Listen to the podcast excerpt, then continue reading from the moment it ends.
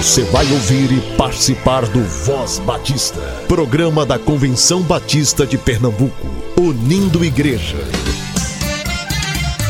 Voz Batista de Pernambuco, bom dia! Bom dia, bom dia! Convenção Batista informa. Informa. A Convenção Batista de Pernambuco está unida ao esforço da população brasileira. Por isso, este programa está sendo exibido em caráter provisório. Este é o momento para estarmos unidos e cuidando uns dos outros, atentando para as orientações sanitárias, evitando aglomerações, contatos físicos e, principalmente, mantendo nossos corações seguros em Deus, porque Ele sustenta as nossas vidas. Fortalecei-vos no Senhor e na força do seu poder. Efésios capítulo 6, versículo 10.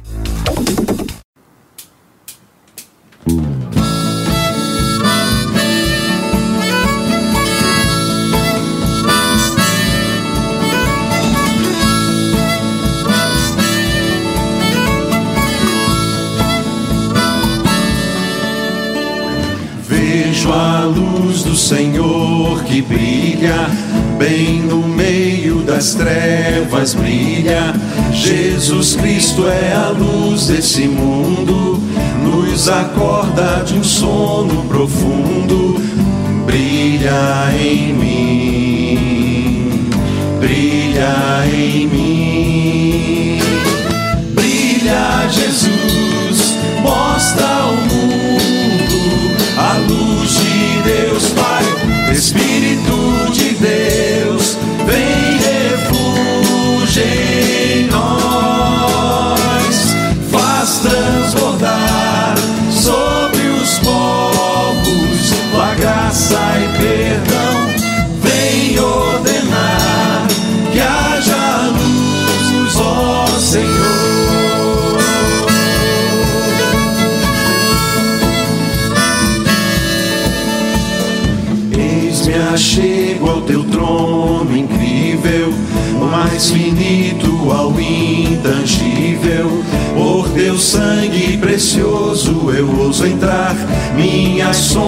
da alma vem dissipar. Brilha em mim,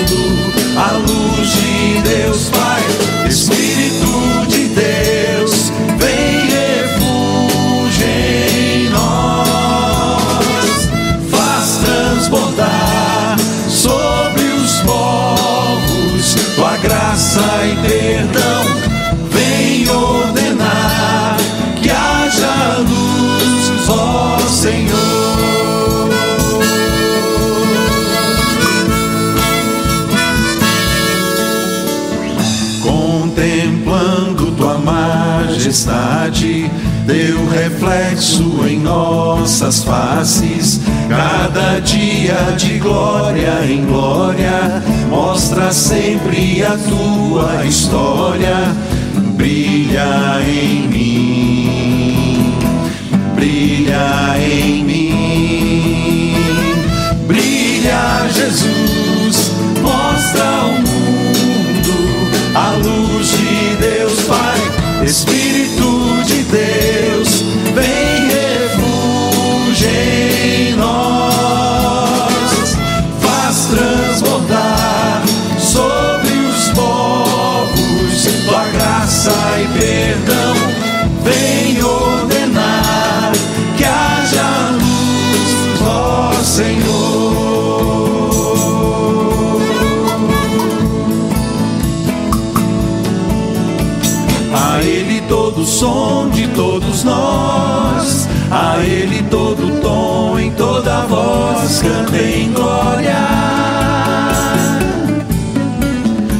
Ele todo som de todos nós, a Ele todo tom em toda voz, cantem glória.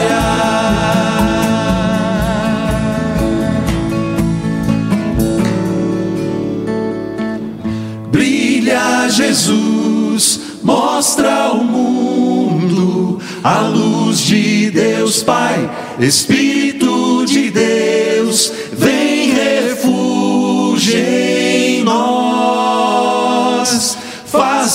transbordar sobre os povos tua graça e perdão, vem ordenar que haja luz, ó Senhor.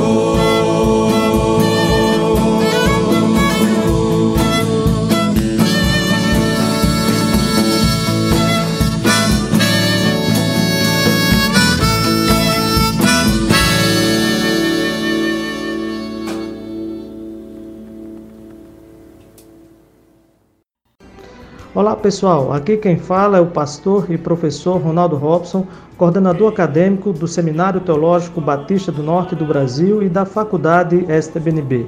Quero trazer uma mensagem para você que é vocacionado e é vocacionada para o exercício do ministério cristão. Estamos com as inscrições abertas para o nosso vestibular do curso de bacharelado em teologia e do curso de licenciatura em música. As inscrições irão até o dia 19 de junho. As provas serão realizadas no sábado 20 de junho, do horário das 9 às 14 horas. O investimento, a taxa de inscrição é de 90 reais. Maiores informações os irmãos podem obter através do site www.stbnb.com.br como também através do telefone 3366 3277. Esperamos por todos vocês e invista em sua vocação. Deus os abençoe.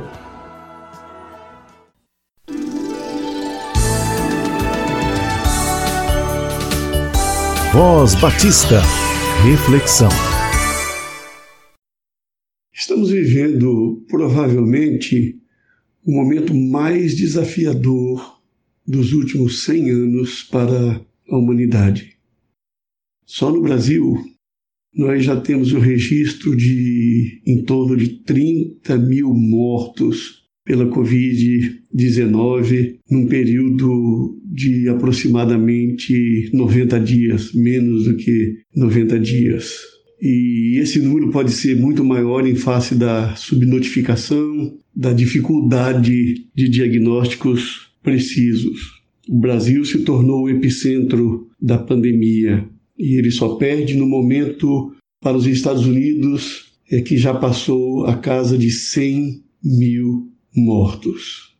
Esse é um problema, o número de mortos, a quantidade de famílias enlutadas, mas também é um problema a quantidade de pessoas que perderam a renda, perderam o emprego e que estão vivendo em condições de vida precária.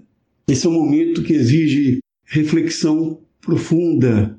Por isso eu gostaria de convidá-lo a pensar comigo durante alguns minutos na história de vida de Jó, do texto do Primeiro Testamento Bíblico. Jó, a Bíblia descreve, o texto descreve, como sendo um homem temente a Deus. Era um homem que respeitava a Deus. Ele respeitava também a, a sua família, ele tinha uma grande família. E ele amava muito seus filhos, e o texto diz que ele amava tanto seus filhos que eles, os filhos costumavam dar banquetes em casa, um de cada vez, e convidavam as irmãs para comer e beberem com eles. E terminando o período de banquetes, Jó mandava chamá-los e fazer com que se purificassem, e de madrugada ele oferecia holocausto em favor de cada um deles, pois pensava: talvez os meus filhos tenham lá no íntimo pecado e amaldiçoado a Deus. E o texto diz que essa prática de agir como sacerdote em favor dos seus filhos era uma prática constante da vida de Jó. Ele era um homem temente a Deus, ele era um homem que tinha uma grande família, que amava a sua família. E o texto diz também que ele era um homem muito, muito rico. Apesar dessa situação de vida, ele também foi vítima eh, de adversidades. A narrativa do livro que leva o seu nome no Velho Testamento, o livro de Jó, nos diz que seus filhos foram atacados e os ladrões levaram tudo. Continua narrando que um incêndio queimou gados e empregados.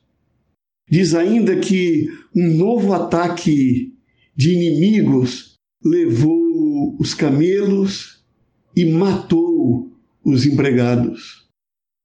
Diz também que um vendaval acabou com um banquete e seus filhos e filhas morreram. Diz ainda que feridas terríveis o afligiram, da sola dos pés ao alto da cabeça. E ainda termina essa parte dizendo que sua esposa, diante da dor, o aconselhava a abandonar sua integridade, abandonar a Deus e morrer. Se você presta atenção na narrativa, você vai percebendo que a adversidade de Jó vai sendo marcada por perdas, que começam por perdas de, de bens materiais, seus gados, aquilo que lhe, pertence, que lhe, que lhe pertencia. Depois avança para cima dos seus filhos e filhas que ele tanto amavam. Depois avança para o seu próprio corpo, produzindo feridas da sola dos pés ao alto da cabeça. E termina essa parte dizendo da esposa. Ou seja, ele perdeu o apoio da própria esposa quando ela o aconselhava a abandonar sua integridade. Eu não acredito que, que a narrativa seja dessa maneira casual. A perda das coisas, a perda dos bens, a perda dos filhos, a saúde do corpo e a perda do apoio da esposa. Até porque é, quando a gente perde o apoio da esposa ou quando a esposa perde o apoio do marido, nós chegamos numa situação muito difícil. A impressão que nós temos é que nós somos capazes de enfrentar tudo na vida quando nós contamos com o apoio da esposa, quando nós contamos com o apoio do esposo, quando aquela pessoa que nós escolhemos para caminhar a vida conosco está de fato, não só fisicamente, mas emocionalmente do nosso lado, nós continuamos encontrando forças para enfrentar os desafios. E Jó viveu a diversidade profunda e perdeu tudo. Mas ele teve reações, reações positivas e reações negativas. Como reação positiva, a narrativa fala que ele dobrou-se diante do Criador. Diz o texto que ao ouvir essas histórias, esses acontecimentos ruins sobre a própria vida, ele levantou-se, rasgou o manto, rapou a cabeça, prostrou-se no chão em adoração. Não era esse tipo de adoração litúrgica espetacular que nós temos em algumas das nossas igrejas, em que pessoas batem palmas, saltam, sorriem, se emocionam diante de, de um animador, de uma banda musical, no momento de, de bem-estar da vida. Era aquela adoração mais profunda e genuína que nem a dor, nem a perda da família, dos bens, é capaz de tirar. E Jó dobrou-se diante do Criador. Segundo o texto diz que ele reconheceu que na vida nada lhe pertencia. Saí nu do ventre da minha mãe, nu partirei. O Senhor o deu, o Senhor o louvou. Louvado seja o Senhor. Ele reconheceu, portanto, que o que ele tem não pertence a ele. Ele nasceu nu e voltará nu. E, portanto, ele reconheceu que na vida nada lhe pertencia. Terceiro, ele não culpou a Deus. Isso é uma indicação da sua é, maturidade, é a compreensão de que a vida é feita de alegrias e tristezas, de dor e prazer, de bonanças e tempestades. Diante da mais profunda dor e adversidade, o texto diz que ele não culpou a Deus. Algumas pessoas têm questionado Algumas pessoas têm mistificado a questão do coronavírus. E eu, quando penso nisso, fico imaginando que o coronavírus é um ser vivo, como, um, por exemplo, um leão. Ainda que o coronavírus seja classificado pelos biólogos como uma espécie mais primitiva de vida, e o leão, claro, uma espécie já mais desenvolvida de vida. Mas se uma alcateia de leões invadisse nossas cidades, nós nos defenderíamos. Não estaríamos questionando a Deus, porque conhecemos que a vida é feita de gente, de leões, de peixes, de aves, de vírus, de bactérias, e que nós devemos aprender a conviver nessa realidade e nos defender.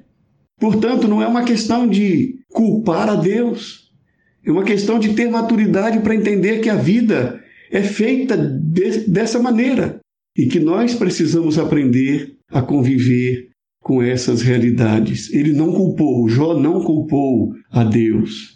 Mas Jó também teve suas reações negativas. Capítulo 3, por exemplo, ele amaldiçoa o dia que nasceu.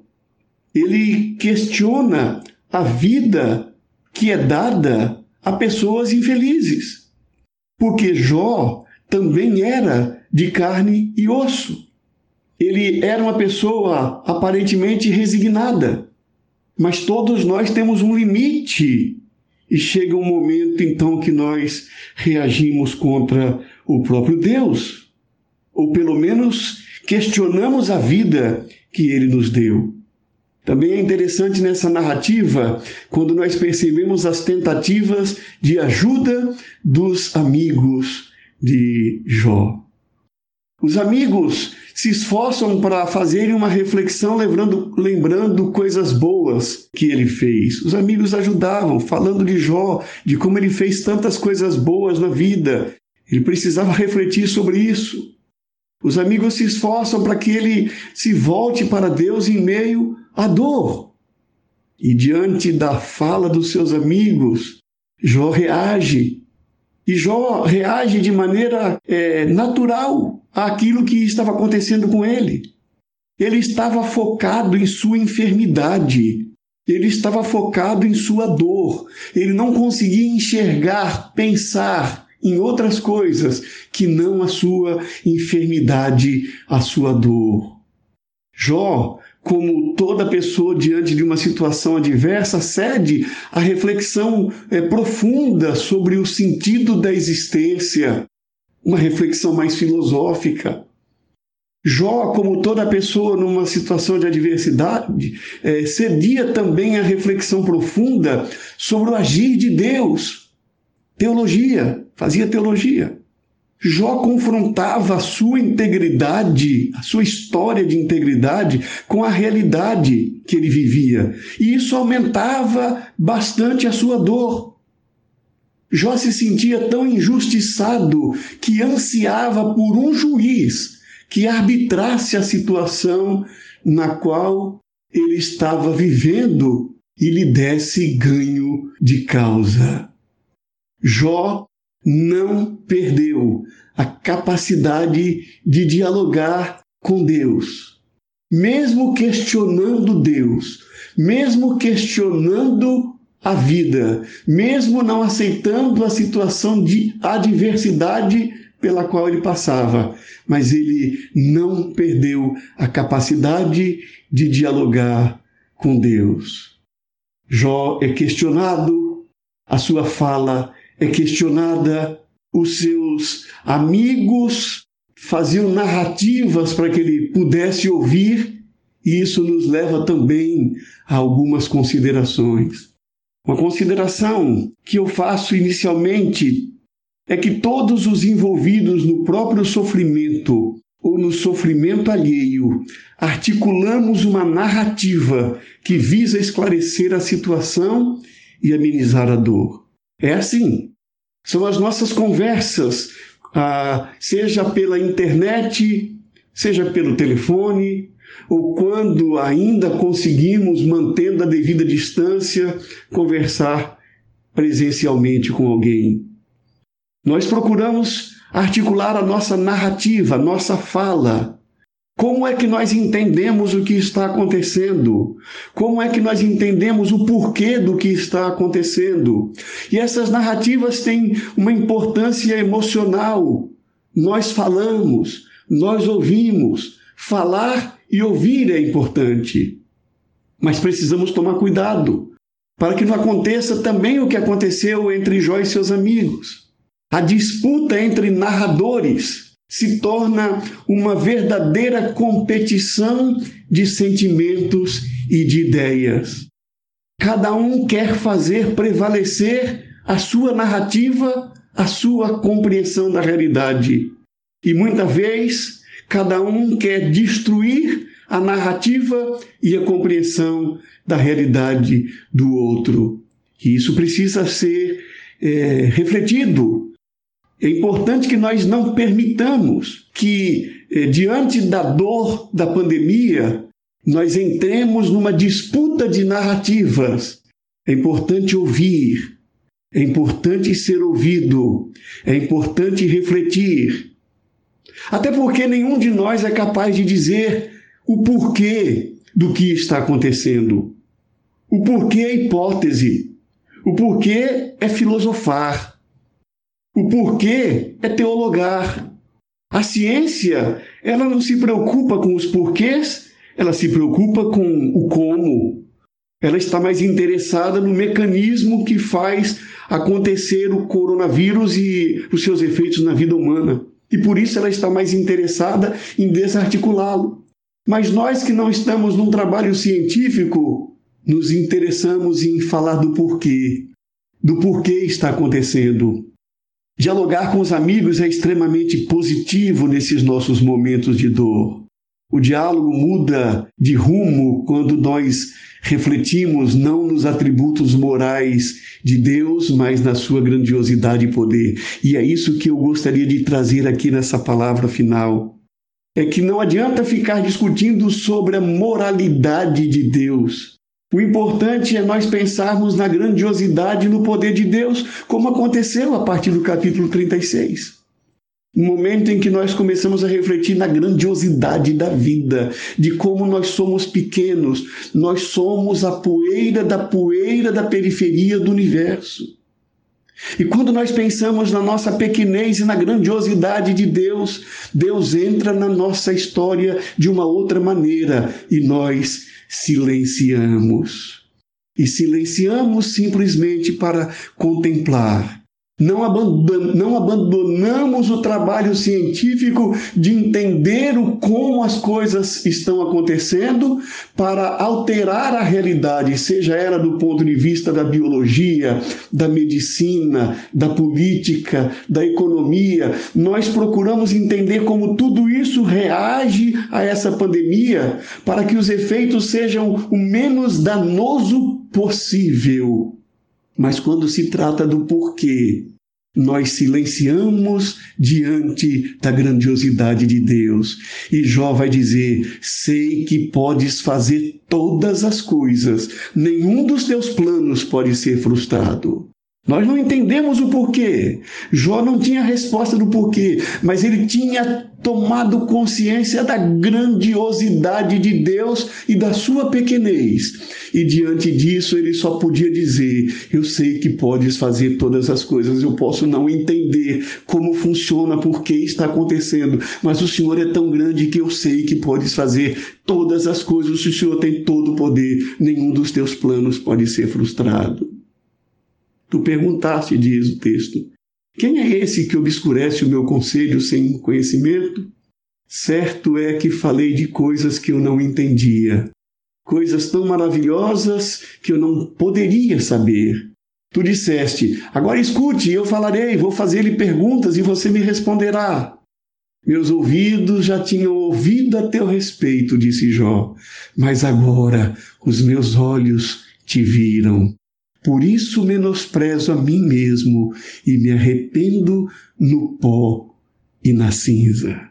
É isso que acontece quando nós pensamos não no porquê Deus faz, mas quando nós pensamos no quão grande é Deus.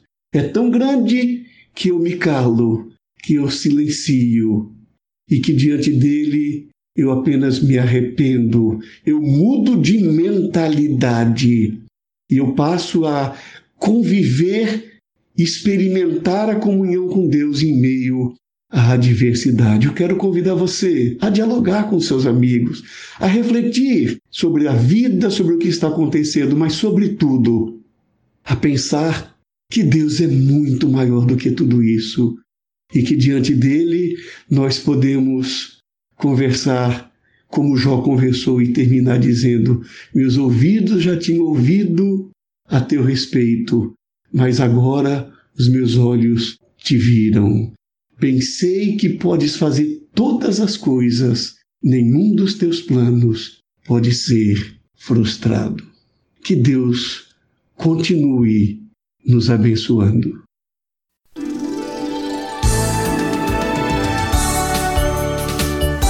Voz Batista. Reflexão.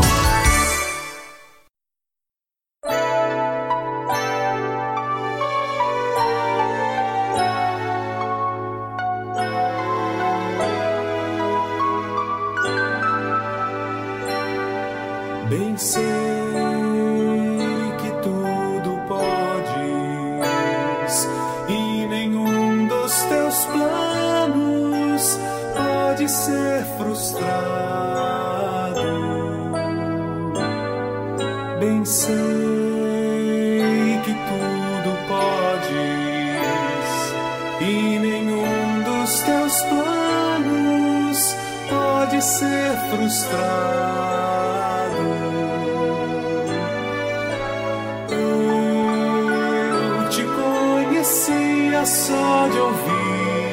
Mas agora os meus olhos te veem. Eu te conhecia só de ouvir, mas agora os meus olhos te veem. Mas agora os meus olhos te veem.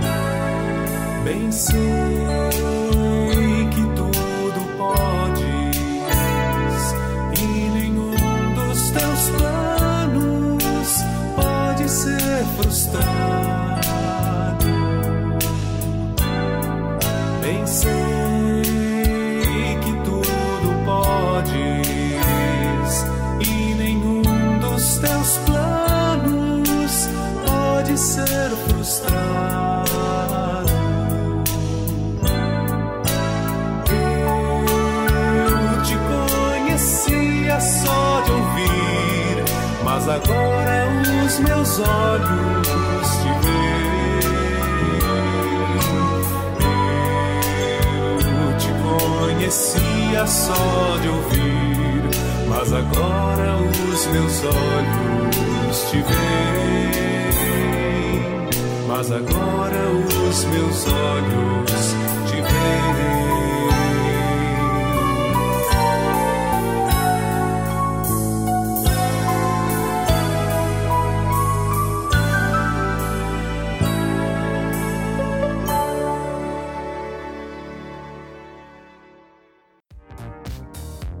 Toda a programação da Voz Batista você ouve também nas melhores plataformas de streaming. Disponível no Ancho, Spotify, Deezer, Castbox, Google Podcast, Apple Podcast, Overcast, Pocket Cast e na Rádio Public. Ouça e compartilhe. Somos CBPE. Convenção Batista informa. Informa. A Convenção Batista de Pernambuco está unida ao esforço da população brasileira. Por isso, este programa está sendo exibido em caráter provisório. Este é o momento para estarmos unidos e cuidando uns dos outros, atentando para as orientações sanitárias, evitando aglomerações, contatos físicos e, principalmente, mantendo nossos corações seguros em Deus, porque Ele sustenta as nossas vidas. Fortalecei-vos no Senhor e na força do seu poder. Efésios capítulo 6, versículo 10. Você ouviu e participou do Voz Batista, programa da Convenção Batista de Pernambuco, unindo igreja. Obrigado por sua atenção e companhia. Até a próxima edição.